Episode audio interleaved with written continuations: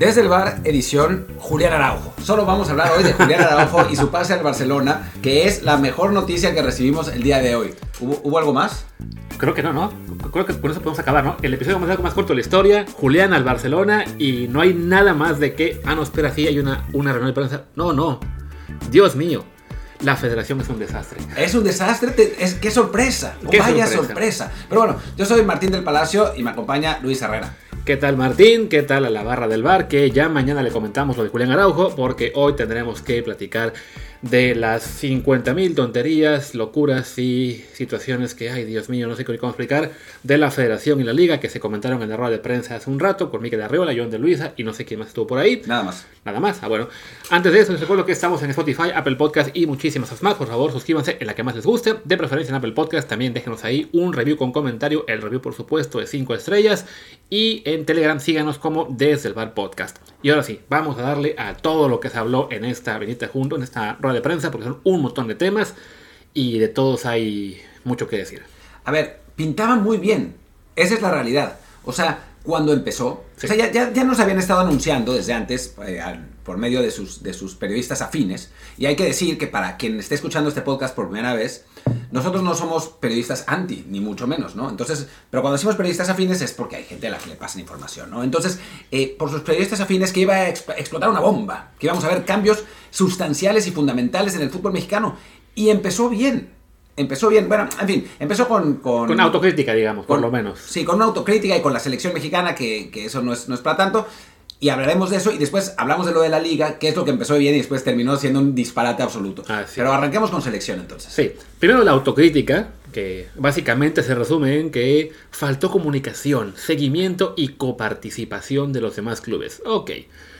Creo que no tiene mucho caso que nos atoremos ahí, porque a fin de cuentas el fracaso ya, ya, ya pasó, ya quedamos fuera del mundial, eh, ya se fue el Tata, ya no, ya no hay mucho que hacer. Y que nunca vuelva. Y que no vuelva, por favor. Vamos a lo que importa, que es primero que nada confirman lo que ya se filtró desde antes, que va a haber un comité de directores, que son los dueños de América, Chivas, Necaxa, Santos y, Tijuana, y que va a estar Ares de Parga como director ejecutivo de selecciones, a su vez con Andrea Rodebach en femenil y Jaime Ordiales en varonil, y se le va a evaluar cada verano. Sospecho que a Ordiales se le va a evaluar y despedir dentro de unos meses, pero bueno, eso es un tema aparte. que- del cual- en verano. En verano, del cual ya sabíamos, no tiene mucho caso extendernos, creo yo. No, aunque hay dos temas que son muy importantes. El primero, no va Juan Carlos Ortega. Que eso es un gran punto. O sea, bueno, por lo menos no lo anunciaron ahora, ya se había dicho, se había filtrado que no iba a ir. Es un gran punto y creo que, que, que bueno, para quien no sabe, Juan Carlos Ortega fue el director de eh, selecciones menores en, en un, un rato largo de la era, eh, bueno, entre 2009 y 2019, con una pausa que se fue a Chivas. eh, y un- tuvo un, proceso que empezó bastante bien y después se fue completamente al carajo, eh, dada su dictadura absoluta en, esa comisión. Puso a sus cuates, a su compadre incluso de entrenador, llamaba a los jugadores que ellos querían, de, los de que él quería, de los, de los, de los clubes que eran cercanos a él, ¿no? un, un desastre absoluto como terminó. Se rumoraba, no, no se rumoraba, bueno, nosotros sabíamos que Jaime Ordiales lo quería volver a meter, pues al final no lo logró. Así es. El detalle es, esa es la parte buena. La parte mala es que también se filtró ayer que van a poner a alguien de confianza de Ares de Parga, lo cual pues tampoco es para estar muy optimista. ¿Quién sabe quién vaya a ser? Pero bueno, ahí está esa confirmación. Pero hay otro tema, perdón, que, que, Luis, que es, que es importante, que es, bueno, primero que Jaime Ordiales es, es, eh, digamos, carne muerta, no va, no va a seguir mucho, Ares de Parga es el que manda, y la segunda que sí es muy importante es que John de Luisa ya no tiene ninguna incidencia en lo deportivo. John de Luisa va a ser solamente lo administrativo. De hecho, en la conferencia de prensa, en la, en la parte de preguntas, le hicieron varias veces la pregunta, oigan, el director, de la, el, perdón, el nuevo técnico de la selección, ¿no? dijo, no, eso hay que preguntárselo a Ares de Parga, será él. Ese fue, esa fue la consecuencia de que John de Luisa apoyara irrestrictamente al Tata Martino durante su proceso. Para John, ahora lo que sigue es organizar eh, logísticamente el Mundial 2026, las sedes, etcétera, pero ya no tiene ninguna incidencia en lo deportivo. Y eso es lo que no se dijo en la conferencia, pero que es, eh, digamos, la conclusión más importante dentro de todo esto. Sí, digamos que si no fuera por el Mundial, que es un tema muy importante y que no se puede este, dejar a, a cualquiera la organización del, del lado de México, si no fuera por el Mundial, John de Luisa ya estaría fuera de la federación. No se le puede echar porque el mundial es una cosa evidentemente muy importante y ahí sí, en la parte logística, él puede ser la persona más adecuada para, para el trabajo. Lo es, lo es. Pero organizó, organizó él el Mundial Sub-17 2011, es, trabajó en FIFA mucho tiempo, tiene todos los contactos ahí, es la persona más adecuada. Lo, que pasa es que le dieron la parte deportiva y fue una catástrofe el, y, pasada. Y ahí sí es donde, bueno, ya eh, queda él completamente fuera de eso. El problema es, bueno, que quien está entonces al mando es Ares de Parga y quien ponga él a su vez una vez que se deshaga de Ordiales. Entonces, en ese lado no estamos tan optimistas. También para seguir con tema selección, bueno, de Luisa dijo que no ve un técnico interino. Bueno, lo, dijo él, pero en general esto lo va a definir Ares de Parga. Eh, ya hemos comentado un poquito ya, si no me equivoco, que, este, que Bielsa ha ganado fuerza, aunque ya también los periodistas afines a la, corriente que estaba por imponer al piojo, ya están filtrando, no, es que pide muchísimo, pide 12 millones, que eso es lo que le pidió al Everton, que es distinto, o sea, es un proyecto diferente. También hoy filtraban en récord que, bueno, no importa el sueldo, sino que lo que está pidiendo Bielsa va a ser un proyecto tan revolucionario que le van a decir que no. Vaya, hay una... Ya, que ganó fuerza la, postura Marcelo Bielsa del lado de Pachuca entre el sábado y ayer, Hoy empiezan también las, a empujar los que no lo quieren o simplemente que están con todavía con la candidatura, no sé si aún es real, del Piojo o por lo menos de Almada, ¿no? Sí, creo que, quieren al Piojo, eh, los, los, que están ahí. Em, y no quieren argentinos, también esa es la otra, ¿no? Que hay, hay una, una, corriente medio xenófoba ahí, que no quieren argentinos, asumiendo de una manera muy rara que todos los argentinos son iguales. O sea, es como si decir que Luis Herrera, que es mexicano, es igual que Andrés Manuel López Obrador, que es mexicano, para bien o para mal, dejémoslo ahí, dejémoslo ahí, ¿no? que, son, que son los, dos, los dos mexicanos. Entonces, eh, pues, o sea, que haya dos técnicos argentinos no tiene nada que ver, no, que no, es que sean uno del otro, pero, pero pues ya, ya sabemos que así se las gastan aquí en el, en el fútbol mexicano. Y sí, está, está esa corriente, Bielsa sigue ganando enteros, Almada puede ser, em, y vamos a ver, lo que sí dijo John de Luis en la sesión de preguntas y respuestas, porque lo forzaron a contestar, es que no importaría si ese técnico está trabajando ahora. Entonces, eh, eso no, no, es que descarte a Almada, que es alguien lo preguntó intentando hacerlo, ¿no? Claro. Vaya, también ya señalaron que, el que sea deberá conocer al fútbol y al futbolista mexicano, eh, que tenga un cuerpo técnico, que tenga capacidad de éxito, probado en diferentes vestidores y que haya levantado copas.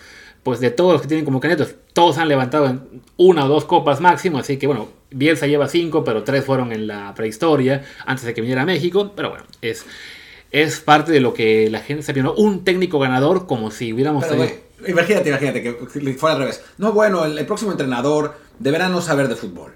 y no tener un cuerpo técnico sin capacidad. Sí, es, Que, nunca haya entrenado y que nunca haya levantado una copa.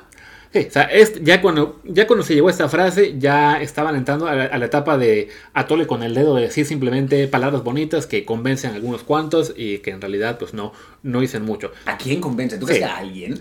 Pues a la, gente que, que quiere, que hay, gente que quiere oír eso, ¿no? Hay gente que quiere que básicamente le reconozcan, ah, claro, es que el anterior no estaba capacitado, es que el Tata fracasó porque no es un ganador, es que el Tata o Osorio o quien ustedes quieran fracasaron porque no conocían al fútbol mexicano. Entonces, es eso, ¿no? Quieren sentir que tenían razón respecto a, anteriores entrenadores, eh, la hayan tenido o no, y así pensar que, ah, bueno, ahora el que viene, este sí va a ser el bueno. Vaya, es, es lo que pasa siempre que cambias de técnico, sobre todo en equipos grandes, ¿no? Crees que todo es culpa del técnico anterior y ya la solución es traer a uno nuevo que ese sí va a saber qué hacer, ¿no? Para cerrar, tema selección, se confirmó que hay un amistoso contra Alemania ya prácticamente cerrado. Sería en octubre, no en septiembre, que es lo que teníamos antes y que se va a regresar a Copa América vía la Nations League. Que bueno, de eso ya platicamos bastante el viernes. Si alguno quiere escucharlo, ahí está el episodio, que creo que es el 538 o 39. Creo que de selección ya no queda nada más que comentar, ¿no? Pasemos ahora a lo de la liga, que ahí fue donde se, se fue el descontrol, porque, digo, también hay que ver cómo fueron las formas de esto, ¿no? Eh, que se hayan sentado de Luisa y, y Miquel Arreola juntos, quiere decir que hay una comunión entre la selección y la liga y bla, bla. Pero en la práctica, eh, digamos que son dos entes distintos que operan de manera diferente, ¿no? Y eso lo pudimos ver cuando Miquel Arreola empezó a dar sus propuestas, que eran para ayudar al fútbol mexicano, pero que eran totalmente ¿cómo decirlo? Como caóticas, ¿no? O sea, eh, son como una declaración de buenas intenciones, de, cosas bonitas, en las que en la práctica son o imposibles o absurdas y un par que pues no están mal, ¿no? Sí. Tío, si quieres hablamos de la que es la parte más ligada a selección, el tema de la exportación de jugadores, que es el cantinfleo absoluto. Primero porque se eliminarán las barreras de salida para que los jugadores mexicanos puedan ir a Europa de manera más sencilla. Que ojo, además esto bien es un poco eh, peligroso, vamos a decir, porque dejaron entrevar por ahí que la principal barrera es el salario, entonces lo que tiene que eliminarse es los salarios altos. La única forma de hacer eso sería con un top salarial. Que no va a pasar, no va a pasar porque va contra la ley federal del trabajo, para empezar, así que tendrían que, que, que meterse en problemas ahí con, con, el gobierno, que ya de por sí la, la, la, federación trae unas broncas de impuestos con el gobierno, eso en primer lugar, y después los clubes no quieren eso, es que ese es el problema, que es una declaración de buenas intenciones, o sea, ¿cómo van a quitar las barreras para que salgan?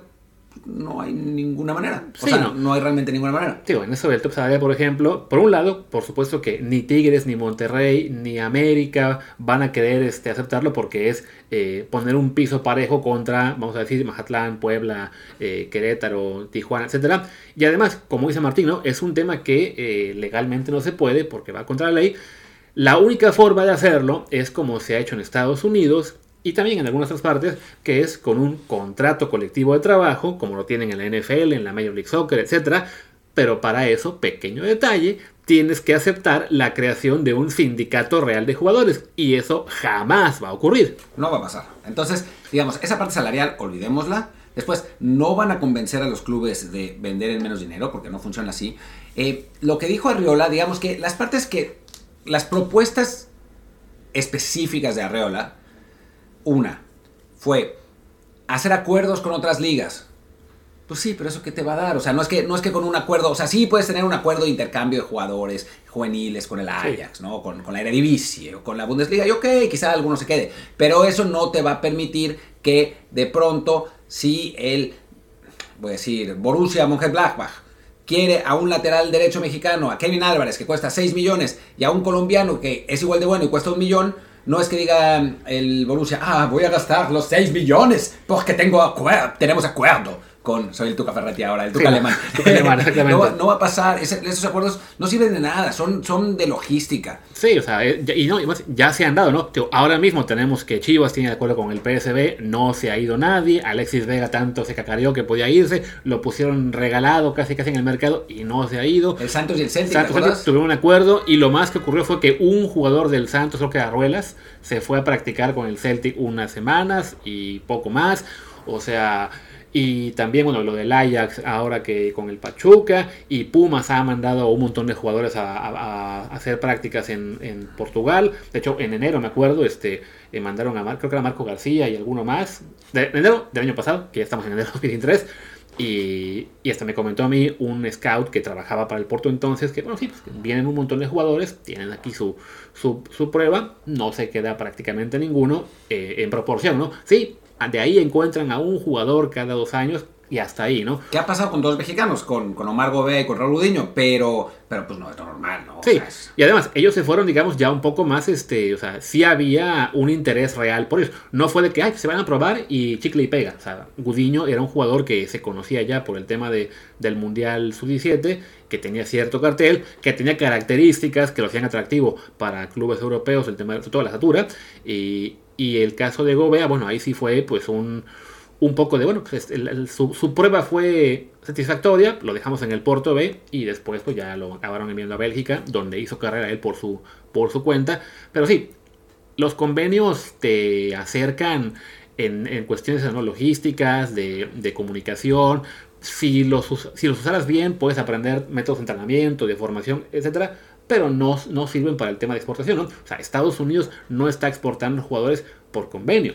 Los exporta por lo que hemos hablado aquí de dueños estadounidenses en los equipos importantes de Europa, por tener agencias, agencias ya bajo propiedad gringa, por tener ahí sí un esquema de top salarial en Estados Unidos, porque hay un sindicato. Eso no es replicable en México.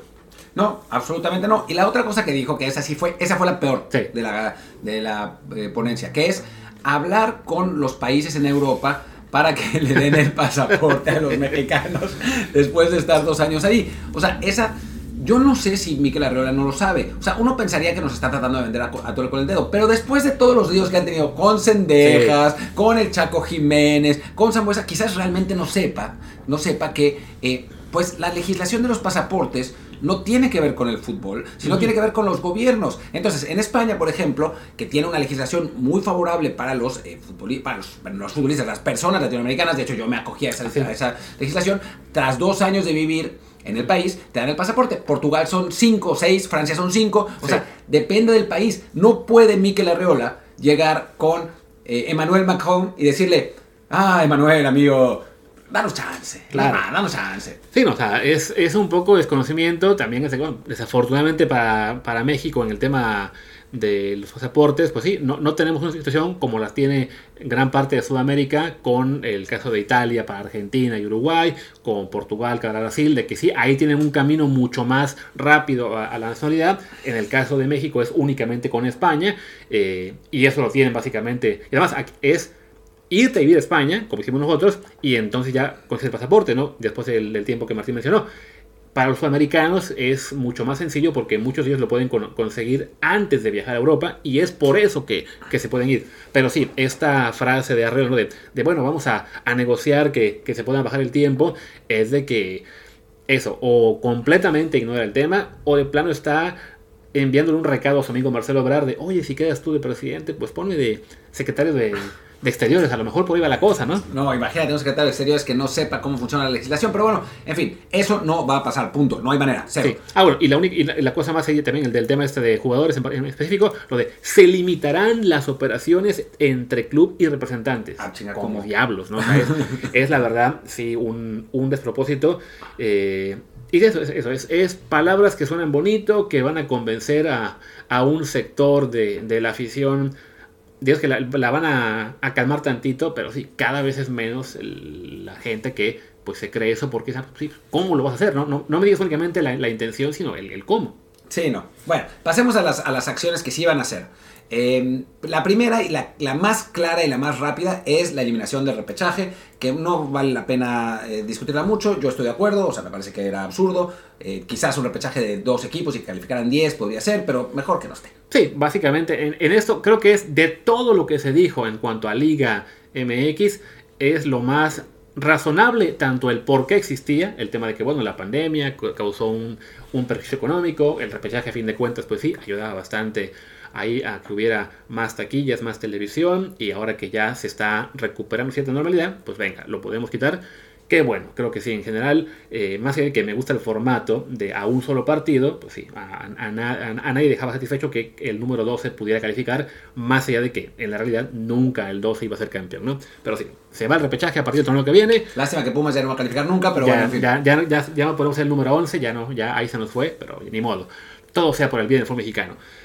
Pero ahora vienen ya los temas este, problemáticos. Ah, bueno, antes de seguir con Liga MX, nada más un par de detalles eh, internacionales. Se confirmó que se va a hacer el mentado Final Four de dos equipos de Conca Champions, campeón de Libertadores y de Sudamericana, y que por cuestión de calendarios no es viable volver a Libertadores. De eso igual ya platicamos en el, episodio del, viernes, así que no, no queda mucho más que decir.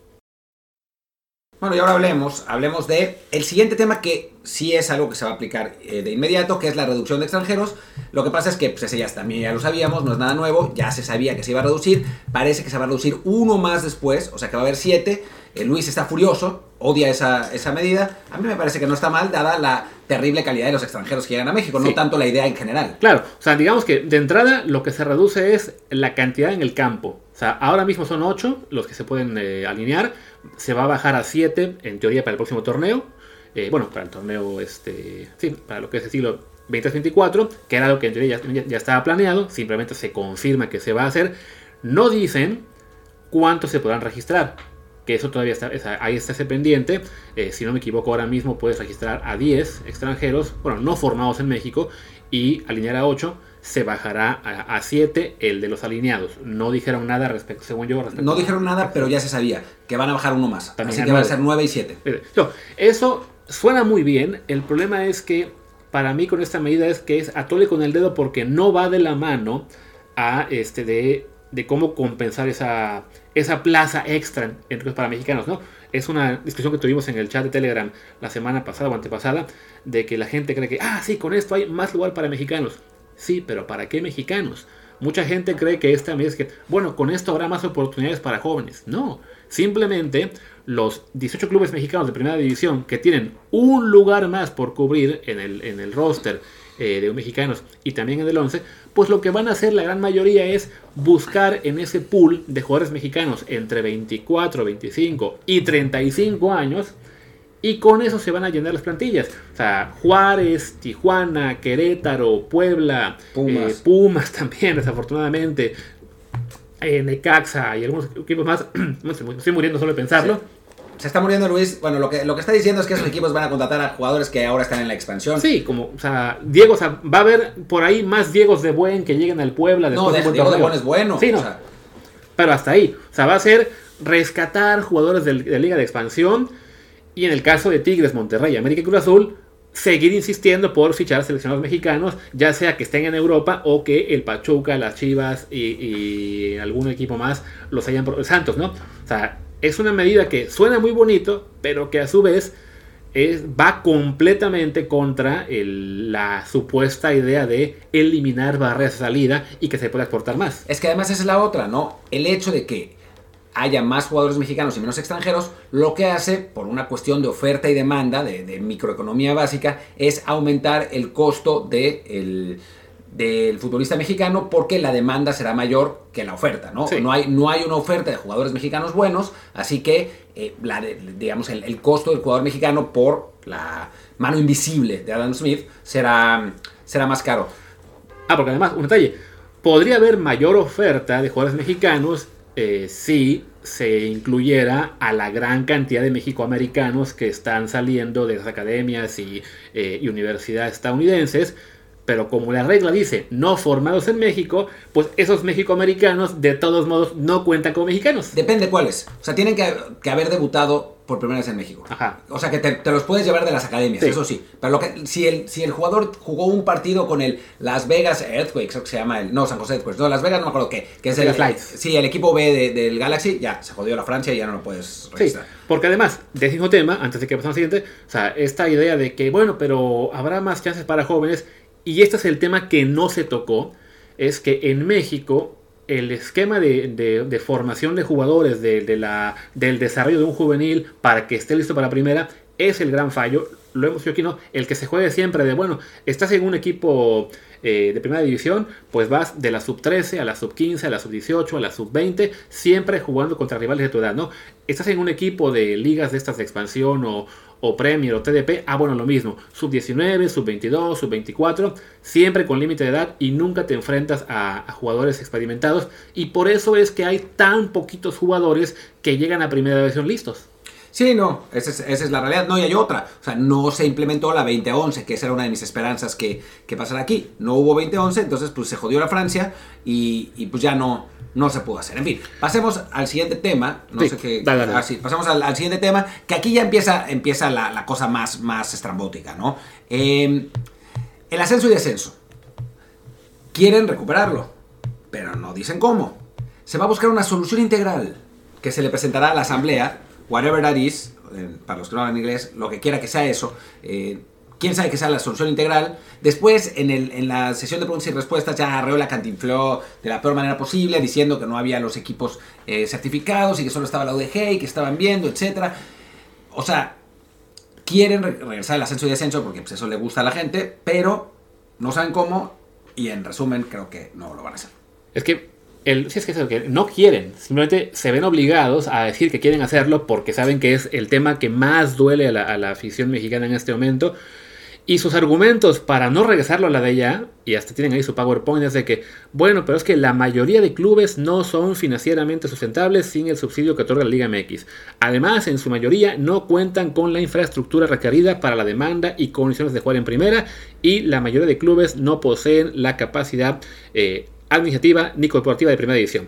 También decían, la experiencia internacional muestra que la Liga, la Premier, la Bundesliga, etcétera, han establecido mecanismos de apoyo para los clubes que descienden a segunda, ya que actualmente no existe una segunda auto- autosustentable financieramente. El Hay gran- una, hay un- la Champions. La, la Championship de Inglaterra. Y eso es en parte por el tema este del parachute payment que se da a los equipos que descienden, que tiene que ver también con el gran contrato que hay de televisión, de derechos, que permite que se reparta un montón de lana a los clubes de primera y haya un porcentaje destinado a eso, ¿no? A que el equipo que desciende pueda eh, amortizar las pérdidas por ese descenso. Pero ¿cuál es el problema aquí en México?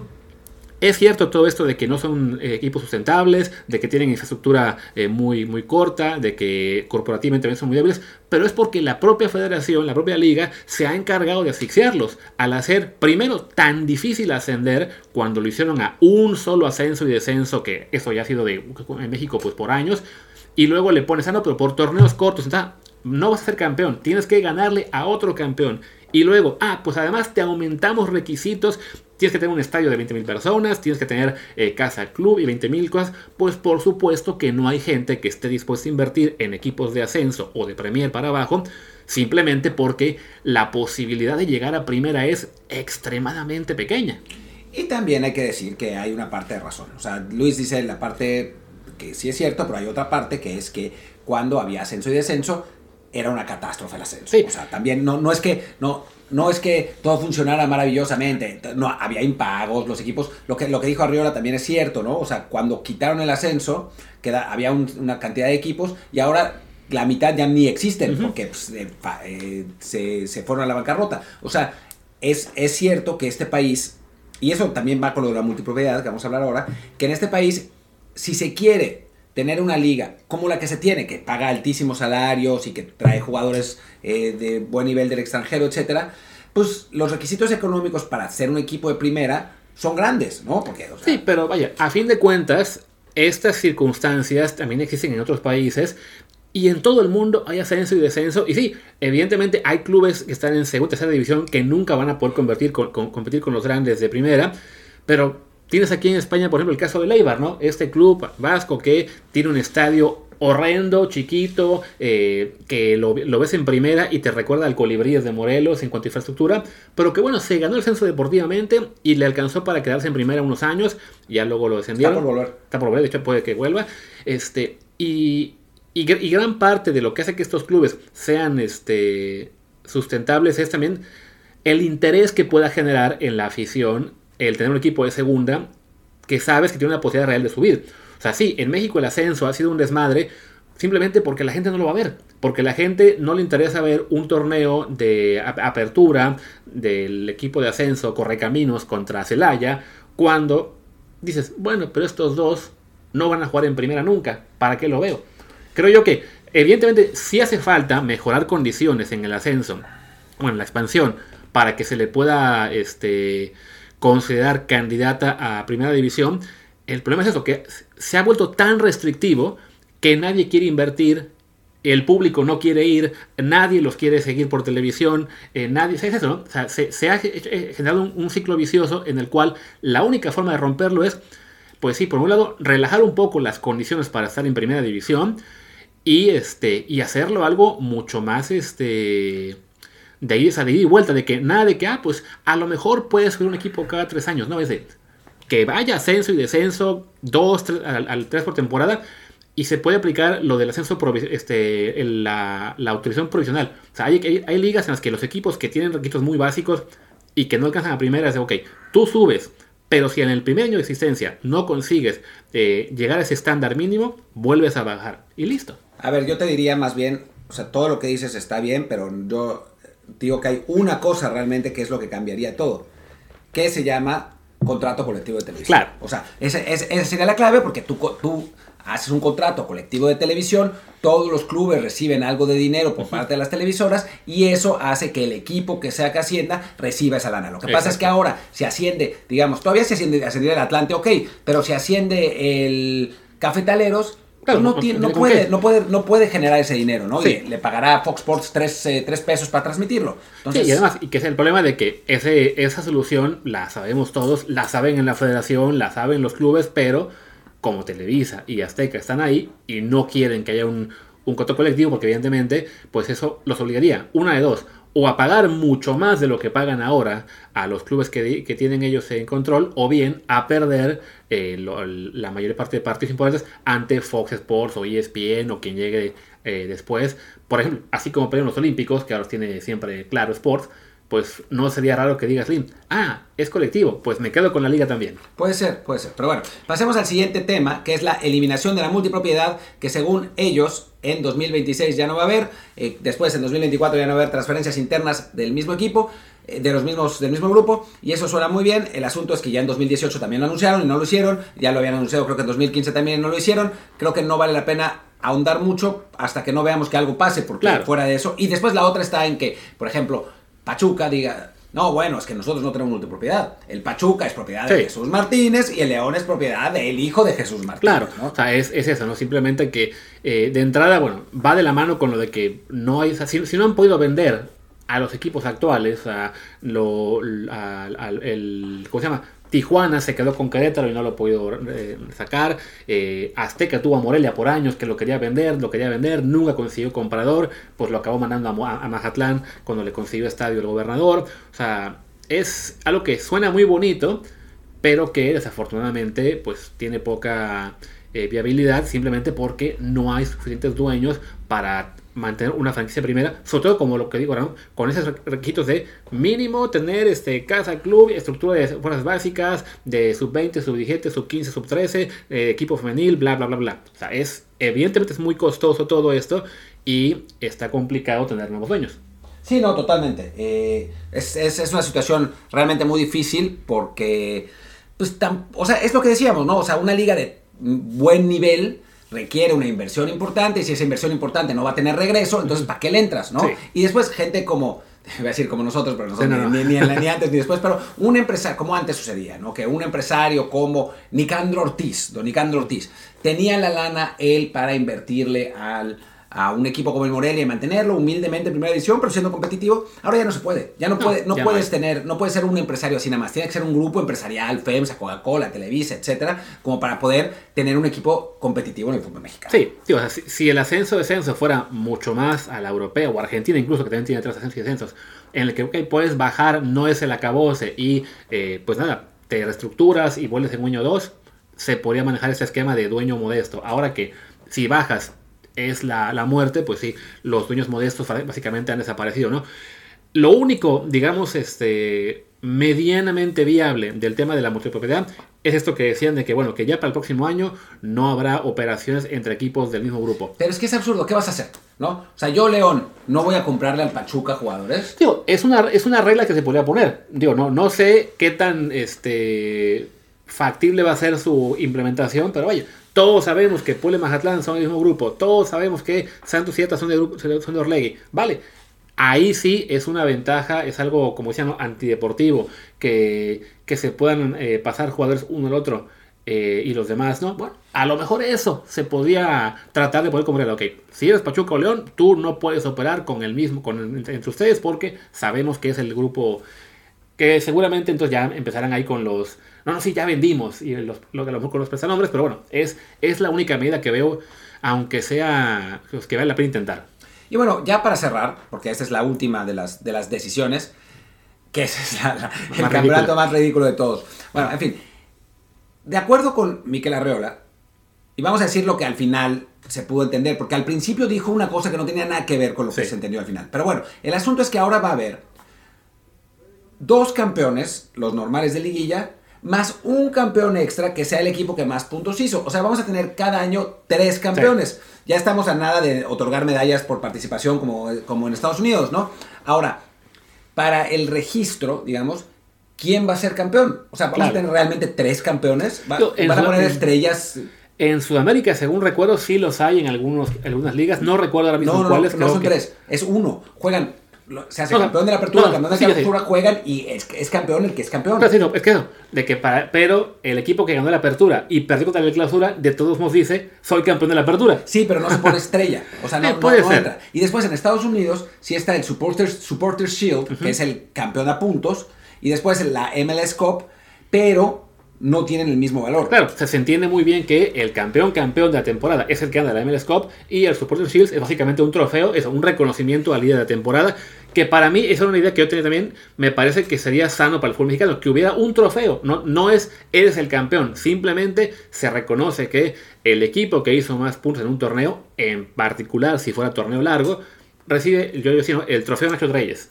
Así hasta Jaguares tendría uno ya en sus vitrinas. Igual el Veracruz por ahí hubiera conseguido también con, en la época del Temo. Pero no creo que sumando los dos torneos, ¿no? Digo, o sea, yo, creo- esa- yo esa idea yo la tenía pensando en eso, ¿no? En torneo largo.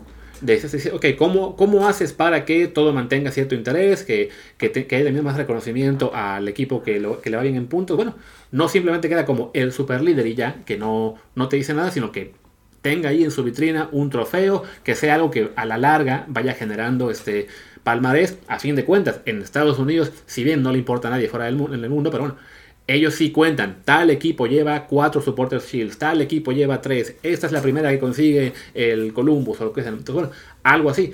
El problema es que aquí la ensalada que hace el fútbol mexicano, primero es decir, se volverá torneo largo. Ah, pero con dos liguillas. Ah, y con un campeón anual. Pues sí, en lugar de, irte a lo que la gente quiere escuchar, que es el torneo largo a eh, con un solo campeón eh, más meritorio, ah, no, básicamente es vamos a, mantener el esquema actual de apertura y clausura, pero vamos a decir que a su vez es un torneo completo con el cual habrá un tercer campeón. Pues sí, está, es de locos. Que además, lo que había explicado primero Arreola, que no tiene que ver con esto, era una idea bastante interesante, que era, tú en el primer torneo empiezas de cero, y el segundo torneo, o sea, tienes liguilla, Sí. Y el segundo torneo empieza con los puntos que terminó el primer torneo. Y después hay otra liguilla y campeón. Y eso estaría interesante porque eso sí premia que los equipos saquen la mayor cantidad de puntos posibles en el primer torneo. Es decir, Tigres termina con 30 puntos el, el torneo de apertura y empieza el clausura con los mismos 30 puntos. Y entonces pues ya tiene bastante encarrilado. Sí, el, Pero el no. pero de esa idea es que los equipos que acaben en la parte baja del primer torneo están básicamente eliminados ya para el segundo. Pues que se jodan, O sea, pues porque- sí, pero ojo, o sea- el, el detalle es que eso, que ya eh, lo, lo que, lo que la gente comenta, donde que es que no se van a salir a matar el primer partido. Pues sí, un equipo que en la apertura quedó eh, decimoquinto y está a 20 puntos de los líderes, ¿a qué, a qué sale al clausura? Puede básicamente ya eh, vender a sus jugadores, eh, hacer un torneo de chocolate y ya prepararse para el que sigue. Entonces, esa parte a mí no me convence tanto. Yo lo que tenía, para mí la idea era que si quieren hacer esto, de dar la idea de torneo largo, es tan simple como que, ok, es torneo largo y a fin de año calendario, o sea, en, en diciembre, los ocho primeros califican a la Copa. Pero la Copa no Algo importa así. a nadie, es el No, problema. O sea, a, fin de es un trofeo, o sea, buscas la forma de que la Copa cuente, no como la Liga, o sea, tiene que haber un campeón por año, no puede ser, o sea, no, no puedes esto, o sea, en lugar de, o sea, Pues no tiene que haber un campeón por Bueno, año, no, no, ah, no, me voy a que ahora mismo hay dos campeones por año, nos gusta más o menos, pero la fórmula, si se va a cambiar, es que, bueno, pues que es deseable que sea a un campeón, no a tres. No, sí, no, lo de los tres es ridículo. Pero, pero no puedes quitar las dos liguillas porque es donde sacan la mayor cantidad de dinero. Sí, o sea, esa es la- y es lo más divertido realmente. O sea, si, si pones un torneo largo, puta, sería una hueva. Pero bueno, en fin. ya si la copa, eh, que tengo yo la idea, que si fuera la copa el, la- el sustituto de la liguilla, así a fin de año, pues sí, habría que buscar la fórmula para que esa copa tenga casi el mismo peso que, que una liga, pero sí, es Se, se complicado. admiten sugerencias porque no se me Sí, no solo que, ah, pues el que gane la copa va a Libertadores algún día. Algún día, sí, sí, exacto. En 2026. Pero bueno, en fin, creo que con eso podemos cerrar, ¿no? Sí, Es- no, ya. Para que no sea un descontrol como la conferencia de prensa. Efectivamente. Pues venga, cerremos el día de hoy. Yo soy Luis Herrera. Ya mañana esperemos que hablemos de Julián Araujo. Sí, que está por cerrarse el. el- cuando está. pues, A la hora que grabamos está por cerrarse. Voy a dar una última revisada a Twitter. lo acabo de ver. Ah, Por eso tengo la computadora aquí abierta. Está por cerrarse, está nada. Está nada, así que ya, mañana hablamos de los eh, traspasos de Julián Araujo y de. Sí. It's getting really, really, Sí, really, really closer. A nada, a nada. Así que bueno, ustedes que escuchan esto seguramente ya saben si se cerró o hace que yo otra vez, ni modo. Ahora sí, yo soy Luis Herrera, mi Twitter es arroba luisrha. Yo soy Martín del Palacio, mi Twitter es arroba martín de ELP, el del podcast es desde el bar pod, desde el bar POD. Muchas gracias y hasta la próxima. Chao.